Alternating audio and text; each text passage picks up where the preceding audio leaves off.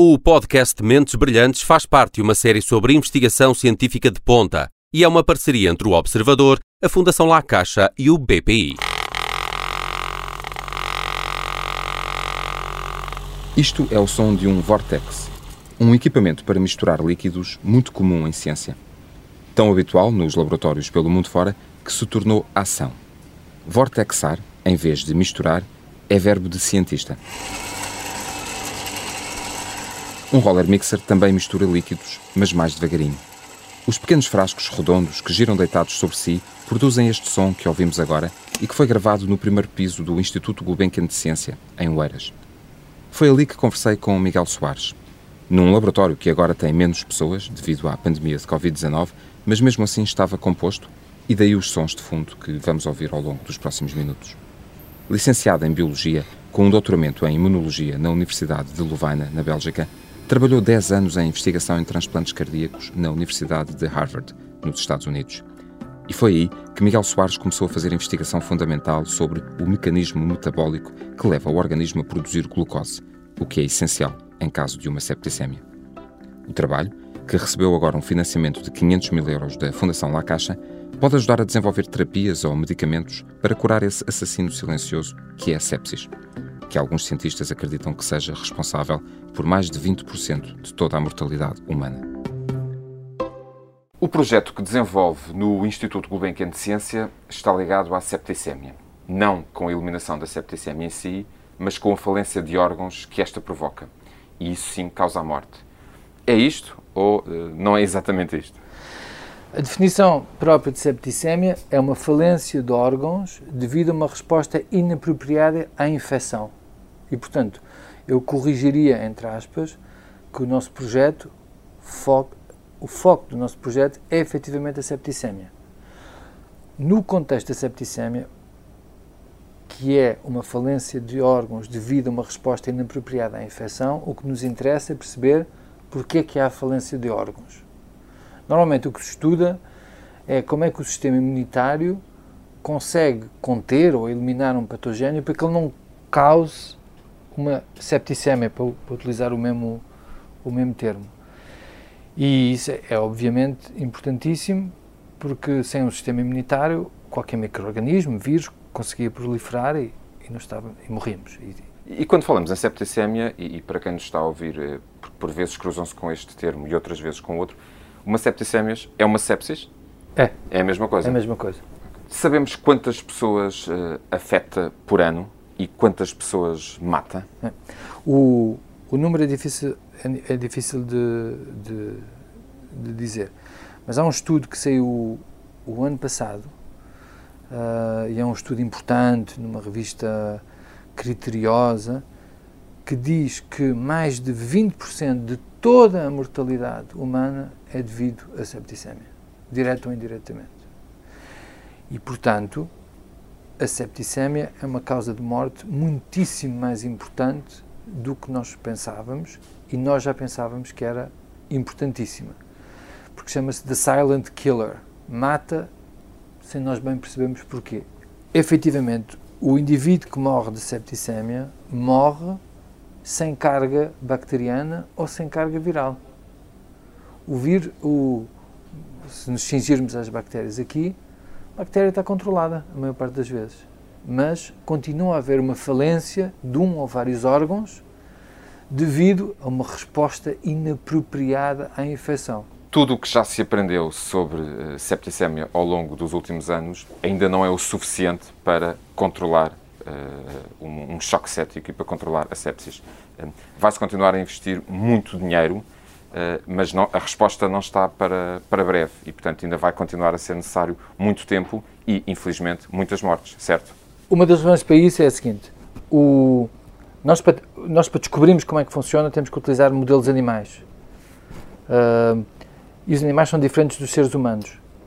Uh, e o que se tem feito até agora é que, nos vários sistemas animais em que testamos sepsis, quando se chega ao ser humano, tudo o que parece funcionar nos modelos experimentais acaba por não funcionar no, no ser humano. É, é, no, é por isso que a investigação é atualmente utilizada uma, uma, uma expressão muito, muito comum uh, quando se investiga uh, sepsis? É, a expressão é que a sepsis é o cemitério da indústria farmacêutica. E, aliás, uh, abstêm-se quase de, de, de, fazer ensaios clínicos em sepsis porque têm muito medo que não funcione. A razão da designação é porque é tão custoso de fazer isto que eles já investiram milhões e milhões e milhões e nunca houve nada que desse um resultado. O que é que o seu grupo de trabalho, aqui no Instituto Gulbenkian de Ciência, está a desenvolver e porque é que isso representa um avanço científico face àquilo que conhecemos atualmente? O que nós descobrimos há, há, há uns anos foi que há uma série de genes, portanto, há uma série de informação que nós temos uh, contida no, no, nosso genoma, e esses genes são altamente expressos durante o choque séptico. Uh, um chama-se hemoxigenase 1, o outro chama-se ferritina, o outro chama-se XY. E, o, e trabalhando com ratinhos, que são modelos que nos permitem uh, de induzir choque séptico num modelo experimental que é muito parecido com o humano, porque tem coração, tem pulmões, tem rins, tem, tem sangue, tem, portanto, é, mas é um ratinho, não é exatamente a mesma coisa, mas permite-nos fazer uma coisa absolutamente excepcional, que é analisar a expressão genética quase em tempo real nos vários órgãos, e se depois nós suspeitamos que haja um gene que é importante para manter essa função do órgão, nós pura e simplesmente conseguimos eliminar a expressão do gene só nesse órgão. E, portanto, conseguimos fazer artificialmente, digamos, uma coisa que não, não conseguimos fazer de de mais nenhuma maneira, que é testar funcionalmente se a expressão daquele gene é essencial para, por exemplo, o coração continuar a bater durante o choque séptico. ok? E o que nos apercebemos é que conseguimos decidir se efetivamente uma infecção bacteriana causa um choque séptico mortal ou não, em função da capacidade do animal infectado de expressar ou não esses genes. E isso é um, um game changer, mais ou menos. Esse mecanismo de proteção contra a infecção, que não é baseado no sistema imunitário e na sua capacidade de eliminar os patogénios, nós e outros grupos chamamos tolerância à doença. Tolerância à doença Há outras pessoas que chamam resiliência. É quando temos uma coisa muito, muito má, mas temos que aguentar com aquilo. e conseguimos, conseguimos ainda assim continuar a ser funcionais. Exatamente. Só que nós queremos perceber o, a base biológica, a base funcional de como é que isso acontece. Como é, como é que, quando estamos em, uh, infectados, o que é que explica que os nossos órgãos não entram em falência? Porquê que queremos perceber isso? Porque depois queremos ver se nas pessoas onde isso não acontece, há deficiências nesses programas genéticos. E se tal for o caso, podem então se desenvolver, desenvolver terapêuticas que vão além dos antibióticos, no caso do, da sepsis bacteriana, e que além de eliminar a bactéria, tratam este outro mecanismo de defesa que nos permite, no fundo, de sobreviver, que no fundo é o que nós queremos. Há 26 anos que o Miguel procura uma resposta para essa questão de como. Eu lhe posso explicar o, como é que a questão veio. Eu, quando estava em Harvard, trabalhava com transplantes cardíacos e nós descobrimos que para o transplante cardíaco ser aceite depois da transplantação, ele tinha que expressar genes que o ajudavam a funcionar e que não deixavam que o sistema imune o, o fizesse parar. E identificámos esse gene, chama-se hemoxigenase 1, esse gene é muito engraçado porque codifica uma proteína que produz monóxido de carbono. E nós descobrimos que a produção de monóxido de carbono era essencial para proteger o, o órgão e mantê-lo a funcionar. Este mecanismo que faz o, o órgão funcionar, ele, ele não evoluiu durante milhões de anos para transplantes, porque os transplantes são uma coisa completamente artificial. E começamos a perguntar em que contexto é que isto teria realmente uma relevância. E apercebemos que quando isto tem mesmo relevância é nas infecções. E pode ser aplicado não apenas a transplantes, mas a uma série de outras áreas Não trabalhamos em transplantes há anos e anos e anos, ok? E começamos a perceber que este tipo de mecanismos era importante para infecções. Infecções bacterianas, virais, uh, uh, parasitas como o, o causa malária, o plasmodium, e agora Covid-19. ok? E, portanto, o que é que nós queremos perceber?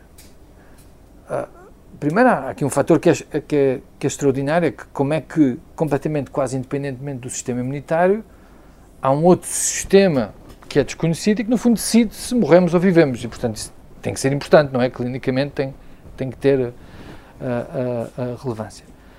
O que começamos a perceber é que não é um gene, é todo um, um, um network, toda uma máfia de, de, genes e eles não agem só num, num órgão, agem em vários órgãos para regular o que nós chamamos de uma maneira mais abrangente o metabolismo do, do indivíduo que está infectado ou, ou de um ratinho que está infectado. E desde há 5 ou 6 anos para cá, percebemos que estes genes regulam uma resposta à infecção que é absolutamente conservada em todos os organismos, que é absolutamente incrível, que é, quando estamos infectados, nós paramos de comer. Não sei se tem filhos, mas tem. eu tenho um filhote e quando nós estamos sempre, come, come, come, que é o normal dos pais, não? É? então quando estão doentes, é. Mas o parar de comer é uma defesa do organismo. É uma defesa do organismo uh, uh, que não entendemos bem uh, se é sempre benéfica. Em, em, em, contextos bacterianos é benéfica, em contextos virais pode ser, digamos, maléfica ou patogénica. E o que é que isso causa? Isso causa uma coisa extraordinária, é que nós não estamos a absorver nutrientes. E, portanto, todos os nutrientes que existem no nosso corpo têm que ser feitos pelo nosso corpo. E isso nós conseguimos controlar. Porque isso é controlado pelos genes e por... Ora, o organismo que nos infecta, quer ele queira, quer não queira, a única possibilidade que ele tem de encontrar nutrientes que são absolutamente essenciais para uma bactéria proliferar, ok? Vem, se não comermos, da produção do nosso organismo. Então o que é que o nosso organismo faz? Fecha a torneira, não produz glucose, que é açúcar. Então, porquê é que a glucose é tão importante nesse contexto? Portanto, um organismo que se está a multiplicar tem que multiplicar o seu ADN. E, no fundo, depende da glucose para ter a capacidade de se multiplicar. Isto é um nutriente, mas isto pode ser aplicado a uma variedade de outros nutrientes. Então, e o que é que vocês pretendem com o vosso projeto uh, em si no que toca à, à, à glucose? É, é então, fechar a torneira? Bom, primeiro percebemos desta dinâmica. Esta dinâmica é fabulosa. Porquê? Porque o microorganismo, quando não está bem, vai-se embora. e o que nós estamos a começar a perceber, nós e outros laboratórios, é que este é um sistema de defesa absolutamente primordial, portanto, é uma defesa metabólica, não é? Para parar a proliferação do microorganismo e, eventualmente, mudar o seu comportamento. Porque o que os microorganismos fazem é assim, então se é assim, vou-me embora. Baixo a virulência, e vou, e vou priorizar a transmissão para outras pessoas. Agora, isso é tudo muito bonito, mas o que é que isso nos interessa? O que é que isso nos interessa? Interessa-nos porque apagar a produção da glucose é quase como nós estamos num computador e o computador não funciona, não sabemos o que é que devemos de fazer e a única coisa que conseguimos fazer é tirar a ficha elétrica e voltar a pô-la. Para ver se ele... Portanto, tem um enorme risco. Porquê? Porque o nosso cérebro, o nosso coração, uh, também eles próprios necessitam de glucose para continuarem a funcionar. E nós chamamos a isto um trade-off. Os políticos chamam a isto, não há almoços de graça. almoços grátis. É, grátis, exatamente. Quer dizer, as ações que fazemos têm sempre um preço. É? Tudo na vida tem um preço. Em, eh, em termos biológicos chamamos trade-off. Qual, qual, é o reverso da medalha, então? Aqui? E o reverso dessa medalha é enorme. É uma coisa que se chama hipoglicemia. E como todos nós sabemos na gíria comum, a hipoglicemia nós morremos de hipoglicemia. Nós, temos uma quebra de açúcar eh, rápida. Açúcar é glucose, temos uma queda de açúcar, morremos. E, portanto, este sistema de, de, de defesa contra, contra infecções tem um preço muito alto. E no choque séptico há uma desregulação enorme da glucose. Há indivíduos que fazem glucose muito alta e há indivíduos que fazem glucose muito baixa.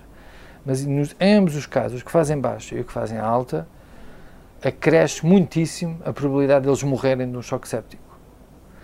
E o que é que nós estamos a fazer neste projeto uh, que é financiado pela FCT e pela Caixa? É que descobrimos que é um fator de transcrição, que no fundo que é um regulador de programas genéticos, que os nossos resultados preliminares sugerem que fazem duas coisas: regulam a glucose e protegem contra o choque séptico em ratinhos.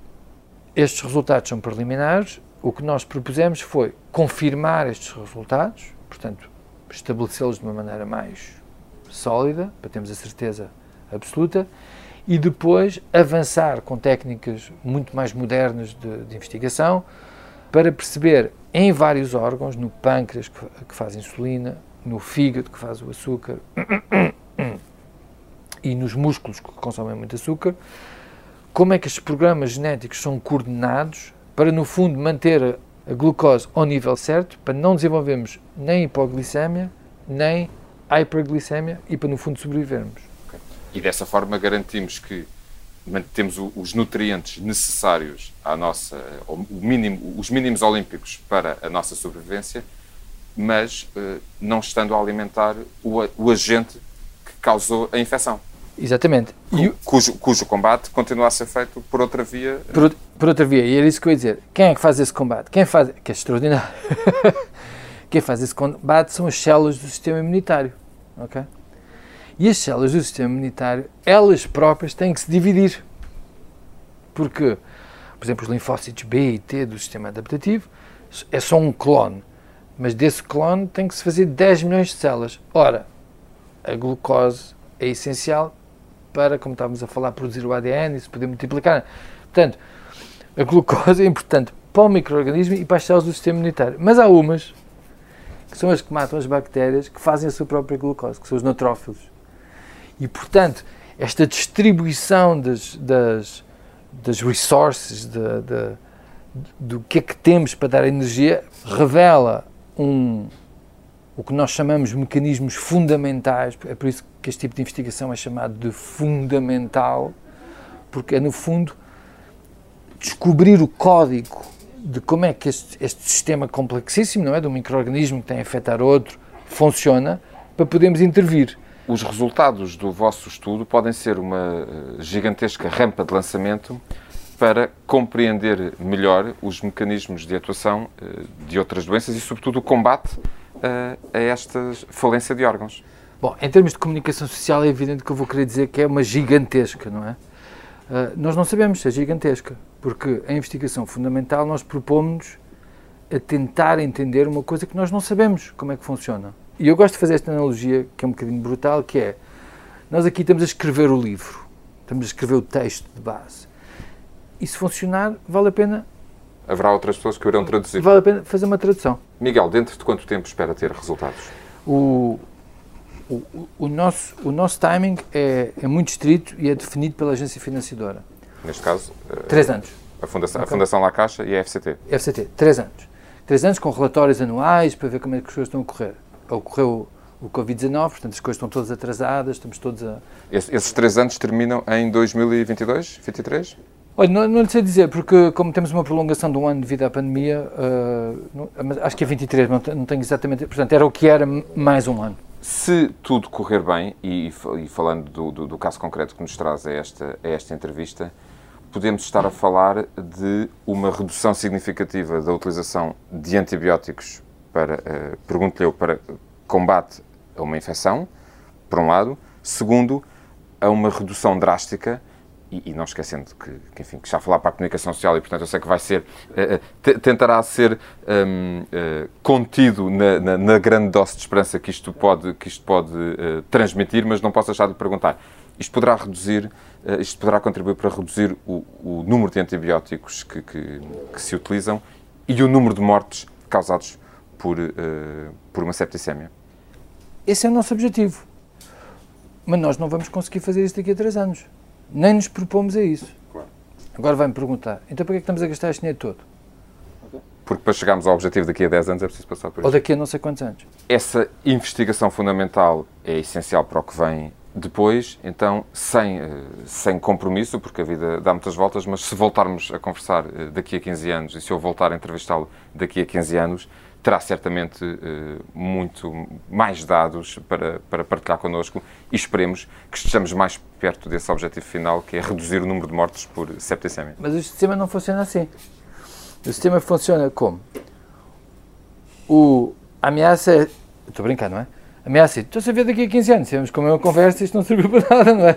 Continua à espera. É? O nosso trabalho é desvendar como, estes mecanismos, como é que eles funcionam e depois, e depois no fundo, partilhá-los com a comunidade científica. Okay? Por exemplo, o Covid uh, tem mostrado uma perturbação enorme neste processo, que é as pessoas encontram qualquer coisa e vão à televisão, em vez de partilhar com a comunidade científica. Isto causa uma confusão enorme. Não é? O sistema, como tem que funcionar, é nós achamos que temos uma coisa ali maravilhosa é? e publicamos um artigo. O artigo, quando é publicado, para ser publicado, tem que haver quatro, cinco investigadores que nós não sabemos quem são, que leem. Fazem peer review. Exatamente. E a priori recusam. Excepcionalmente, quando aceitam, então o conhecimento é partilhado com um carinho de qualidade. Um carinho, eu gosto de dizer que é como uma garrafa de vinho. Não é? Uma pessoa vê uma garrafa de vinho com uma marca maravilhosa, a marca não, não comprova que o vinho é bom, mas dá uma boa indicação que pode ser. Depois tem que se provar, que é ler o artigo. Não é? Se for publicado pela revista X, que é leva, na analogia do vinho, pertence àquela casta superior, não é? O que não quer dizer que o que lá está dentro é bom, porque o vinho pode estar estragado. Sim, mas se o Wine Spectator diz que é bom, à partida. Exatamente. E então, o que é que acontece aí? Um indivíduo qualquer na China, na Índia, na América ou em França tem acesso a esse conhecimento detalhado. Uh, uh, tratado, uh, inspecionado e diz assim: Olha, esta equipa de investigação em Portugal descobriu isto, eu tenho aqui um centro clínico, o que eu vou fazer é um estudo clínico para ver se isto pode efetivamente fazer o que você me perguntou, que é diminuir a utilização de antibióticos e curar pessoas de sepsis. E isso é um estudo diferente. Como é que nós contribuímos a esse estudo? Descobrindo para motivar outros a fazer esse estudo. Vão perguntar, porquê é que você não faz você esse estudo? Porque nós temos atividades muito especializadas. A minha especialização é, digamos, escrever o código, escrever o livro. Para, okay? que outros, para que outros o leiam e o traduzam e, e, apliquem nas várias e, e, utilizem nas várias aplicações que pode, que pode E ser. depois do estudo clínico, por exemplo, o Covid revelou isso também, há o estudo clínico, mas sem, sem haver uma infraestrutura uh, financeira, tecnológica, uh, que é, tem que ser uma multinacional farmacêutica, também não se consegue chegar ao objetivo, não é? E, portanto, há aqui várias... E, e há, há, um, há, uma certa inocência, não só nas pessoas, mas mesmo nos sistemas organizativos uh, da sociedade, em termos de fazer ciência, quer dizer, oh, meu amigo, então, se você descobre isso, o que é que não, que é que não põe o medicamento? Não, não funciona assim. Miguel Soares, quero agradecer-lhe o tempo que, que me concedeu. Eu que agradeço. Desejo-lhe muitas felicidades para a continuação do, do, do, projeto e para que possa continuar a fazer esta uh, ciência fundamental para que outros a leiam, a traduzam e a possam aplicar com todas as vantagens científicas que possam uh, daí vir para o futuro da humanidade. Pode ser um caminho lento, o da investigação científica. É preciso descobrir, testar, confirmar, publicar, confirmar novamente, aplicar o conhecimento prévio, criar as rampas de lançamento para outras descobertas. É isso que se faz aqui, no Instituto Gulbenkian de Ciência, cuja esplanada exterior ouvimos agora a grande praça com mais de 50 mesas onde os investigadores almoçam, relaxam, conversam sobre descobertas recentes ou assistem a webinars ao ar livre durante a pandemia. Vão continuar a procurar uma resposta para a sepsis e contribuir para que esse assassino silencioso deixe de matar tanto. Eu sou o Paulo Farinha e este foi o Mentes Brilhantes.